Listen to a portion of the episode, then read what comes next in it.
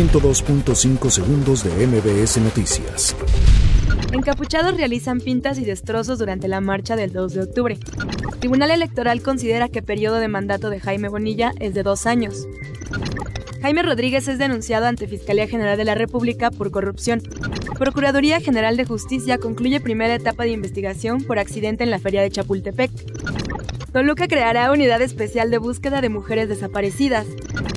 México extradita a Estados Unidos al líder de alto nivel de los Zetas. Secretaría de Relaciones Exteriores ofrece asistencia a familiares de José José.